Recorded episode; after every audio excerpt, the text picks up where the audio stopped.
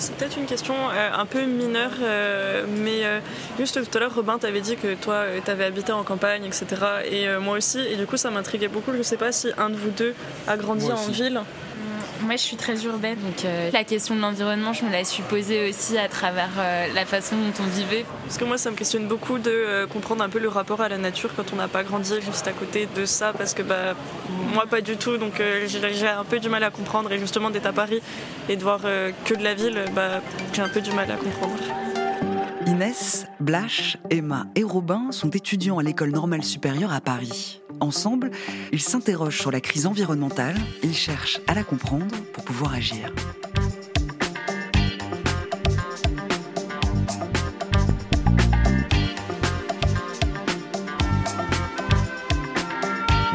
Dès demain. Dès demain. Dès demain.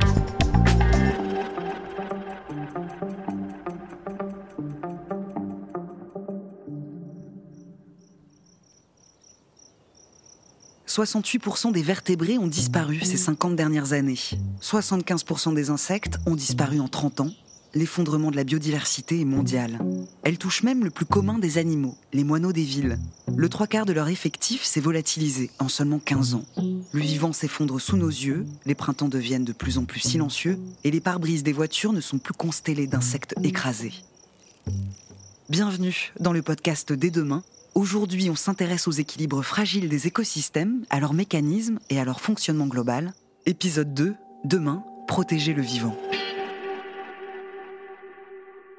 Bonjour Inès. Bonjour. Bonjour Robin. Bonjour. Et Jeanne Lecomte, bonjour. Bonjour. Merci d'avoir accepté notre invitation. Oui, merci beaucoup. Jeanne Lecomte, vous êtes écologue, professeur des universités à l'université Paris-Saclay et directrice du laboratoire Écologie, systématique et évolution. Vous êtes également co-autrice du manuel Biologie de la conservation aux éditions Duno, publié en 2012. Vous travaillez entre autres à préserver la biodiversité dans les espaces agricoles. Avant tout, Jeanne Lecomte, qu'est-ce que c'est un écosystème? Oui, tout à fait. Alors, un écosystème, euh, en mots le plus simple possible, c'est un système interactif. En fait, c'est des interactions entre le vivant, tous les êtres vivants, entre eux, mais aussi avec euh, leur milieu de vie. En fait, c'est un peu le fonctionnement du vivant qui est résumé derrière ce mot écosystème. Donc, en termes d'interaction d'êtres vivants, ça peut être des interactions euh, de compétition, de prédation, mais aussi de mutualisme et de symbiose et puis euh, l'interaction avec leur milieu de vie, ce qu'on appelle le biotope, eh bien ça peut être le fait que ben, les êtres vivants, ils peuvent être euh, influencés dans leurs activités par la température, euh, par le fait qu'il y ait à proximité ou pas de l'eau. Voilà. Ce mot interaction, c'est ce qui définit l'écologie par définition et qui est au cœur de cette notion d'écosystème. Et quelle différence faites-vous alors entre écosystème, environnement et écologie?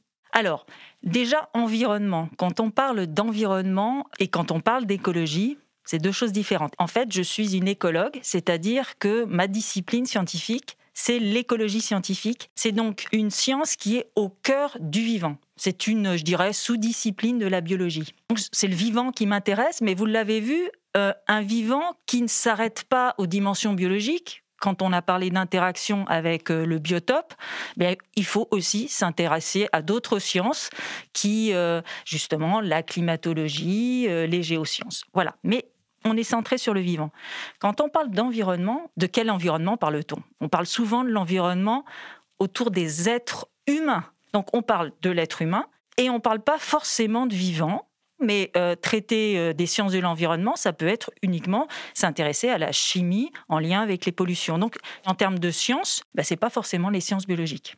Voilà. Est-ce que j'ai répondu complètement? Il y avait environnement, écologie.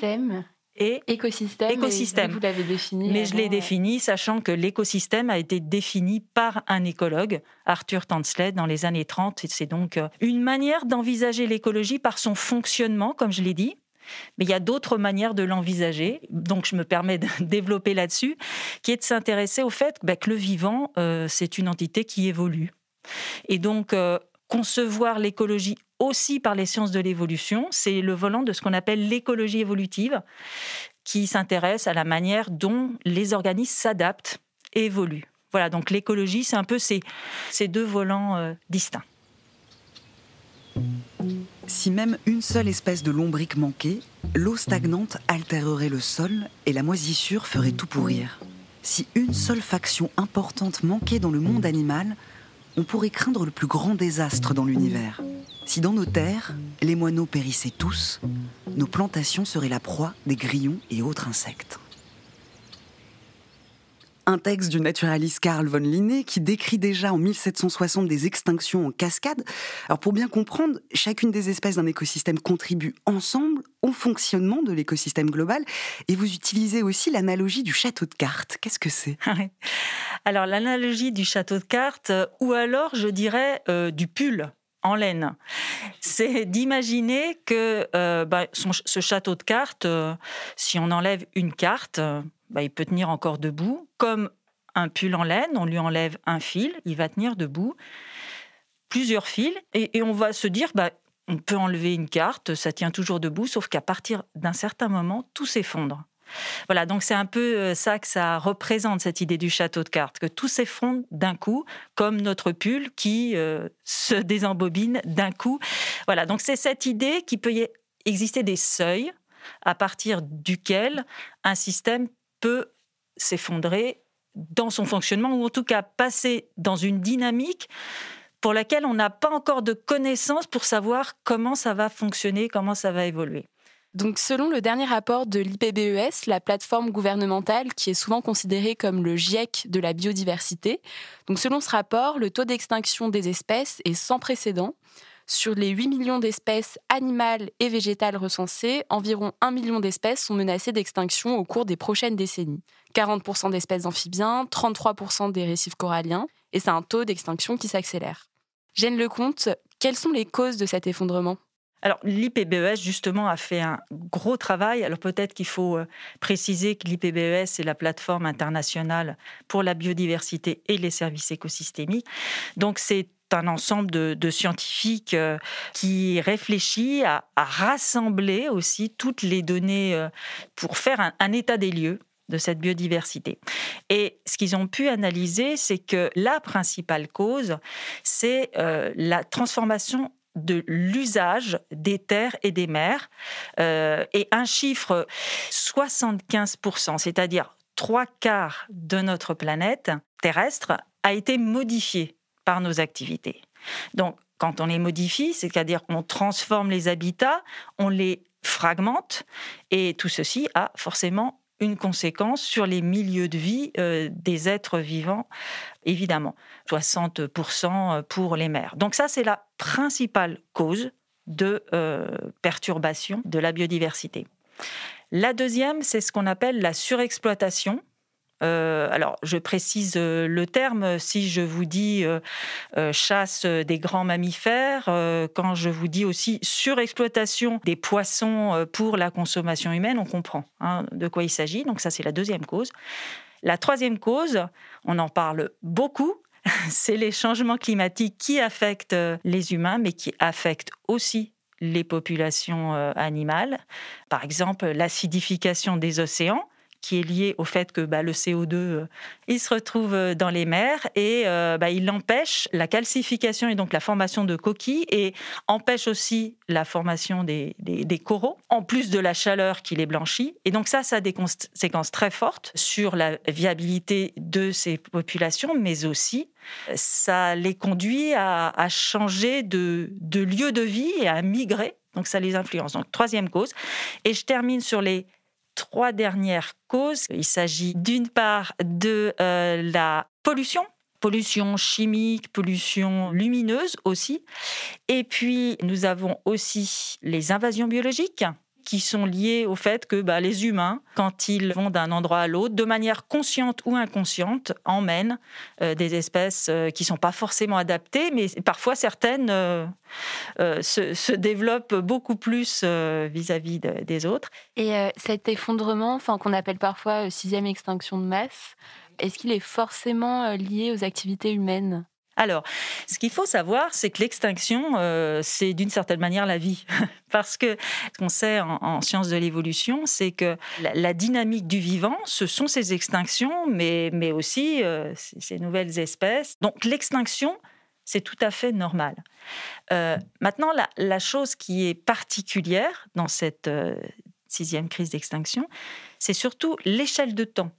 Voilà, c'est l'échelle de temps, la rapidité avec laquelle ces extinctions, mais je dirais même plus, ces chutes d'effectifs, le fait que les abondances de ces populations euh, diminuent. Donc il y a ces phénomènes-là qui se passent dans une période de temps très courte, qui rendent très difficile les capacités d'adaptation à ces changements, l'adaptation étant aussi au, cœur de l'évolution. Donc l'adaptation, euh, ça permet aux espèces de s'adapter à leur milieu changeant, mais le milieu change, bien évidemment.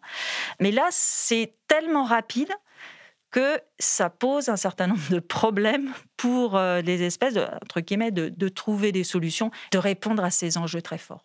Et selon ce dernier rapport de l'IPBES, le réchauffement climatique n'est pas encore le principal responsable de l'effondrement de la biodiversité, mais risque-t-il de le devenir? Oui, tout à fait.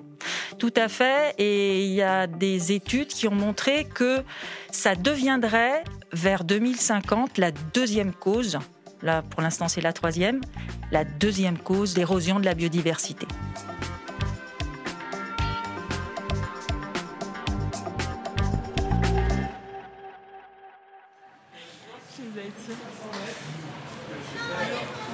C'est vrai que c'est difficile d'être en biologie et de pas du tout être euh, anxieux par rapport à ça parce que euh, je pense que c'est un peu différent des sciences du climat et des géosciences en fait.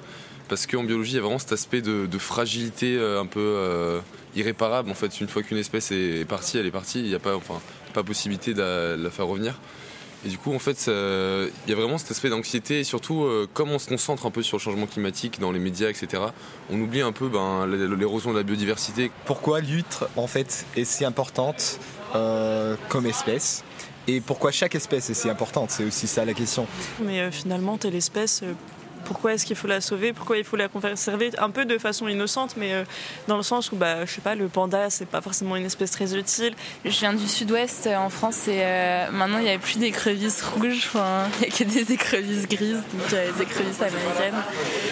Du coup, voilà, des, petits, des petits signes comme ça, mais un peu déprimant. Mais... On se pose aussi des questions euh, forcément éthiques euh, sur euh, la biodiversité. Et justement d'un point de vue éthique, pourquoi conserver les écosystèmes? Quel est, nous, notre devoir en tant qu'humains de le faire? Alors déjà, par rapport à la question posée, souvent, je réponds, est-ce qu'elle est vraiment bien posée, cette question, pourquoi on conserve? C'est une question qui est très importante, mais parfois ce qui peut aider, c'est de renverser cette question et dire, pourquoi détruire? Et donc, quand on se pose la question de pourquoi détruire, déjà, très simplement, on se dit, bah, oui, pour quelle raison Pour quel objectif? Et ça permet de mobiliser d'une certaine manière nos intentions. Parce que si on conserve, c'est que au départ, on détruit. Donc pour quels arguments? Donc la question de pourquoi conserver, effectivement, c'est une notion euh, éthique euh, qui peut être vue selon trois aspects parce que ça mobilise des valeurs. Et ces valeurs qui peuvent être mobilisées, ça peut être euh, ce qu'on appelle de l'ordre de la valeur instrumentale. Et donc, quand on dit pourquoi détruire, on peut argumenter ben parce que euh, je veux euh, construire une route, par exemple. Mais on peut rétorquer, oui, mais le vivant apporte, le vivant pas lui-même, mais on tire des bénéfices du vivant et de son existence. Euh, ça peut être, eh bien, on se nourrit du vivant, on s'habille du vivant, on construit ses maisons du vivant, on se soigne grâce au vivant. Donc tout ça, c'est ce qu'on appelle la valeur instrumentale. J'irais même dire jusqu'à, on s'inspire du vivant euh, pour nos arts. Voilà. Il y a aussi une, un autre type de valeur qu'on peut mobiliser, c'est euh, la, la valeur relationnelle pour notre bien-être. Il y a aussi beaucoup de, religions qui se sont euh, intéressées euh, aux vivants. Bref, de l'ordre rationnel, ce que, ce que les anglo-saxons appellent le care. Et il y a aussi une autre valeur qu'on peut mobiliser et qu'on mobilise sans problème quand on se pose la question de pourquoi conserver, entre guillemets, l'espèce humaine. Je, je, je suis provocante.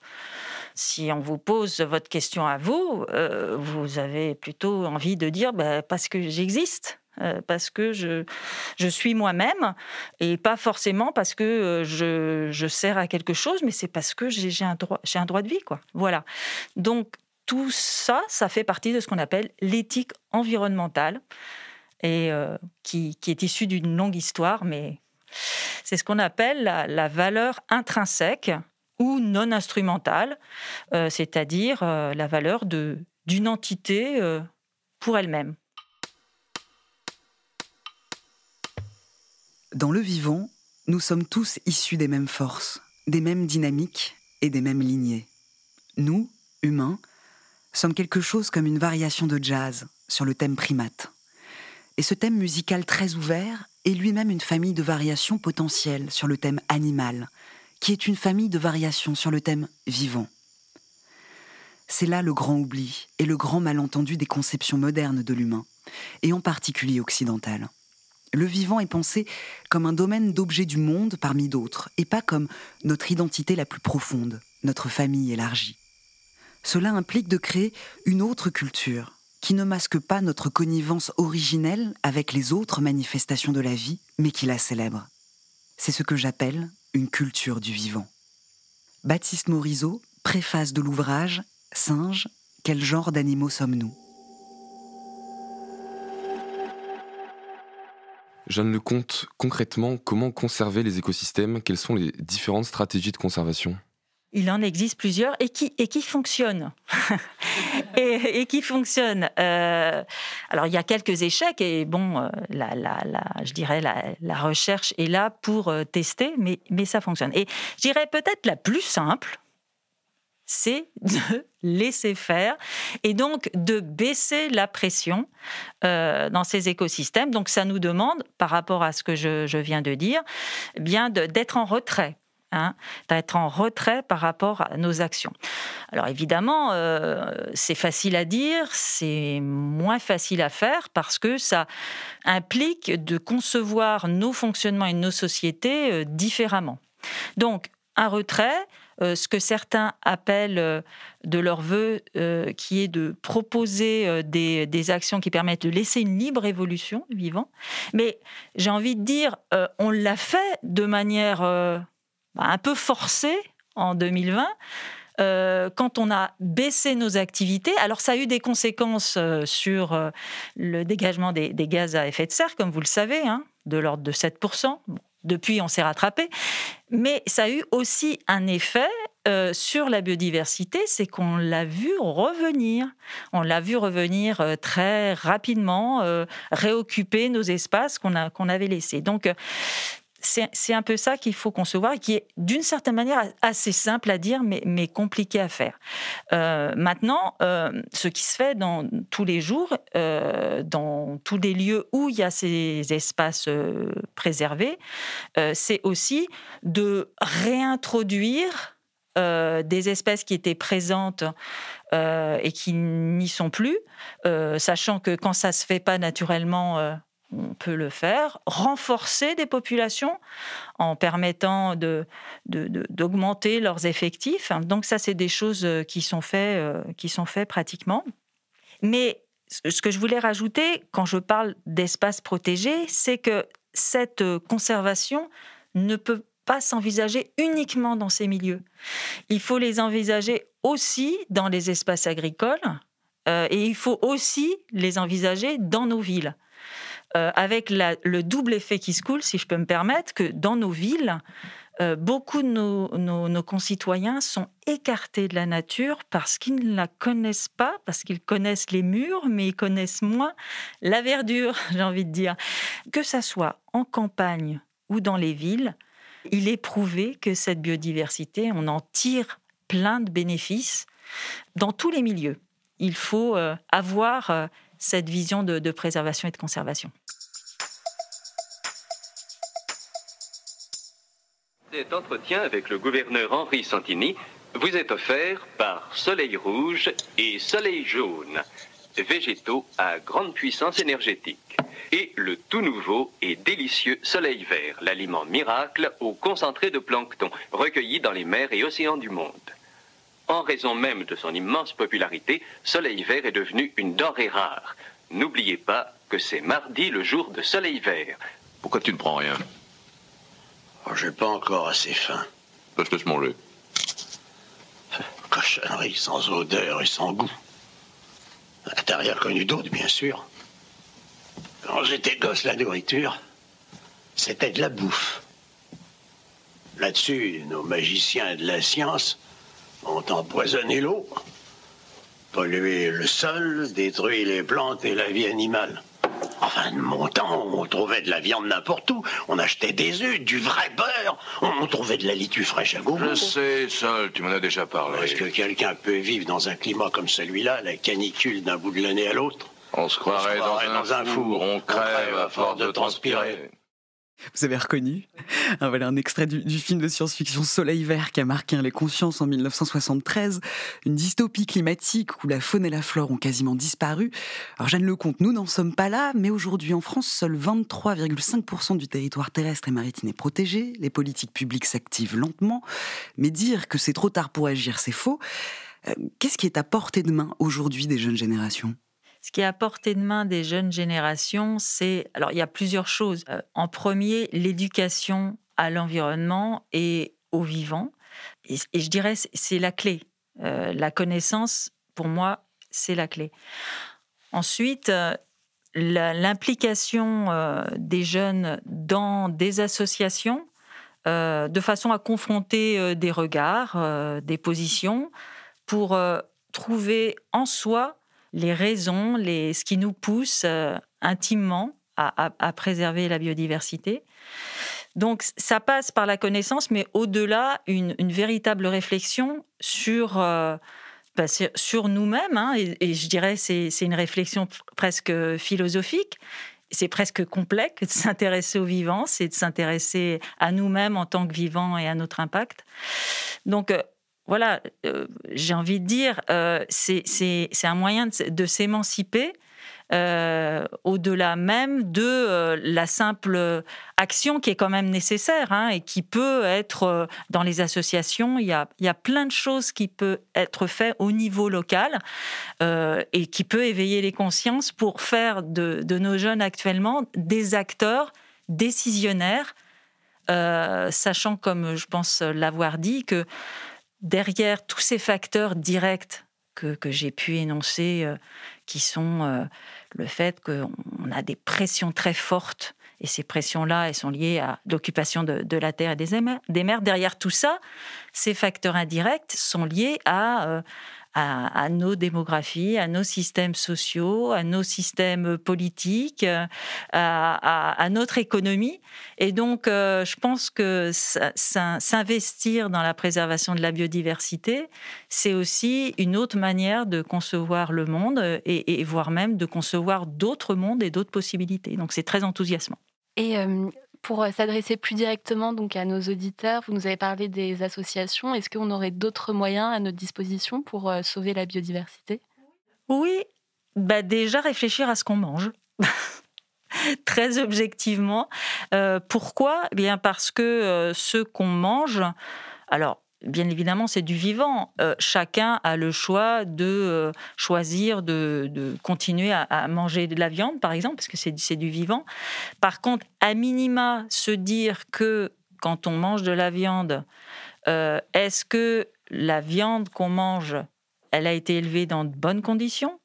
Est-ce que la viande qu'on mange, est-ce que la nourriture n'est pas issue de grandes et de grands espaces pris sur la forêt. Je pense précisément euh, au soja et je pense précisément à ce qui se passe en, Amérique du Sud, au Brésil.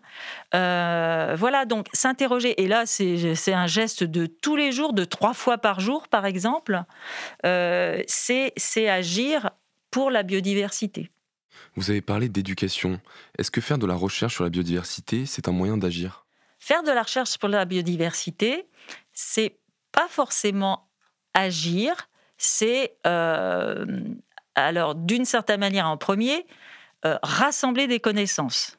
Rassembler des connaissances et j'aime souvent dire que l'écologie, c'est aussi une science fondamentale de compréhension du vivant. Donc, quand on essaie de comprendre comment fonctionne le vivant, simplement par euh, envie de, de connaître, eh bien après, c'est quelque chose qui peut être mobilisé dans les grands rapports comme celui de l'IPBES. Mais effectivement, comme on l'a vu, l'écologie, c'est une science qui euh, considère euh, les choses de manière très systémique. Et donc, avoir euh, son modèle d'étude qui disparaît, ça fait quand même réfléchir sur la façon dont on peut concevoir la science et qui peut être une, une science dite science-action. et cette science-action, elle passe par ce qu'on appelle euh, la biologie de la conservation, les sciences de la conservation, qui est là, véritablement, une science normative. Et ça veut dire quoi? Ça veut dire que c'est une science qui agit pour un objectif, qui est là l'objectif affirmé de préservation de la biodiversité.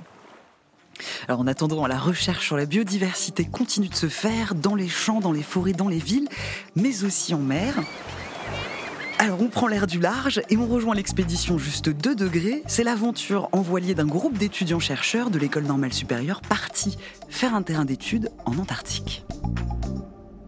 Bonjour, je m'appelle Lana, j'ai 24 ans, j'étudie la biologie et plus particulièrement la biologie des populations. Pendant la campagne antarctique de degrés, je m'intéresse aux manchots et aux relations interspécifiques, c'est-à-dire les relations entre les différentes espèces de manchots. J'aimerais comprendre quels pourraient être les impacts du changement climatique sur ces relations. Par exemple, il pourrait y avoir une augmentation de la compétition pour l'espace de reproduction. En effet, l'élévation du niveau de la mer pourrait entraîner une perte d'espace de reproduction, alors que le retrait des glaciers, lui, pourrait libérer de l'espace. Je transporte avec moi sur le terrain ma valise de drone. En fait, sur le drone, je charge un lidar. C'est un laser qui va venir topographier la surface du sol et qui comprend aussi un module caméra qui va me permettre d'ajouter une colorisation sur cette topographie et donc qui va me permettre de placer les différentes espèces de manchots sur ma topographie un petit bonheur tout simple qu'on a en mer et qu'on n'aurait pas forcément imaginé en étant à terre, c'est euh, la réception de mails. Le soir, en fait, on se met dans le carré, on allume euh, l'Irinium qui nous permet euh, de recevoir nos mails via satellite. Et c'est toujours le petit moment où on reprend contact avec les familles, les amis qui sont restés à terre et on reçoit en fait des nouvelles fraîches depuis la terre. C'est toujours un moment émouvant pour nous tous dans le carré le soir. Donc là, on entend hein, de jeunes chercheurs qui sont prêts à l'action. Et vous, Jeanne Lecomte, en tant qu'écologue, quels sont les terrains de recherche en particulier qui vous semblent prioritaires? Alors ça dépend où. Ça dépend où, parce que euh, ce qu'on sait, c'est que la biodiversité, elle est soumise à des pressions, mais de manière différente euh, selon l'endroit du monde où on se situe. Donc, si peut-être on se focalisait sur euh, sur la France, allez, très simplement, je dirais que un des enjeux premiers, c'est celui euh, du fait que euh, je crois que c'est 30% du territoire est un territoire agricole. Et euh, je pense qu'il y a une marge d'amélioration vis-à-vis de la considération du vivant dans ces espaces. Euh, donc, sachant ça, je pense, euh, même s'il y, a des réelles améliorations et beaucoup de recherches qui se font actuellement sur ce qu'on peut résumer comme euh, l'écologisation de l'agriculture ou l'agroécologie. Et donc, je pense que c'est effectivement dans ces espaces-là qu'il y a une marge de manœuvre importante pour euh, montrer que la biodiversité, euh, c'est aussi une alliée de l'agriculture. Mais il y a déjà des initiatives qui montrent que cette alliance entre la préservation et la production, elle existe. Donc, euh, moi, je, focaliserai ça dans ces, dans ces espaces-là, sachant qu'il y a des enjeux et des améliorations faciles à envisager très rapidement. Et en quelques mots, qu'auriez-vous envie de transmettre aux jeunes chercheurs ou à la jeune génération qui souhaite s'engager dans le métier de la recherche, et particulièrement en écologie? Pour répondre à cette question, j'ai envie de, réfléchir à, ce qui m'a en fait, poussé à faire de l'écologie. Et bah, c'est une envie de, comprendre, mais c'est d'une certaine manière la possibilité de pouvoir accéder à un moment aux enseignements et aux connaissances en écologie. Il faut, quand vous avez une idée, euh, aller jusqu'au bout, c'est-à-dire ne pas s'arrêter à des a priori. Moi, les a priori, quand j'ai commencé euh, mes études, c'était à une époque où c'était la biologie moléculaire. Euh, triomphante et, point de solution au-delà. Euh, quand on disait que ces, métiers de l'écologie que je ne connaissais pas encore, euh, c'était le chômage, euh, qui avait aucune issue, quand on m'empêchait même d'imaginer qu'on puisse en faire un métier, j'ai eu l'idée que ben non, il, fallait quand même aller creuser. Donc quand on a une idée, je pense qu'il faut essayer d'aller jusqu'au bout de son idée.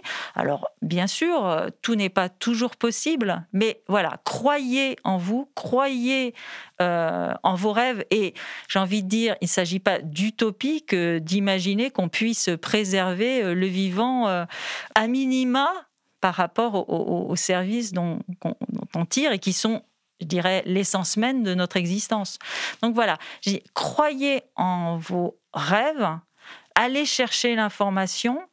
Euh, la formation la, plus vérifiée, je pense que les universités, euh, les écoles normales, supérieures, euh, tous ces lieux de savoir sont, sont les lieux où vous pourrez vous émanciper. voilà, donc poursuivez vos rêves et surtout n'écoutez pas ceux qui vous disent que c'est pas la bonne solution. La bonne solution, elle est en vous et dans vos connaissances. Merci Jeanne Lecomte, merci, merci d'avoir participé à cet entretien. Avec Inès, Blache, Emma et Robin, on vous donne rendez-vous pour le prochain épisode du podcast dès demain. Nous parlerons du potentiel climatique des océans et des forêts et de ces puits de carbone en péril. Dès demain est un podcast proposé par l'École normale supérieure PSL, produit par Bababam. Il est écrit et présenté par Natacha Triou, accompagné de Robin Weissman-Farbos, Inès Delpuech, Emma Doury et Blash Istenich-Our, quatre étudiants de l'ENS PSL.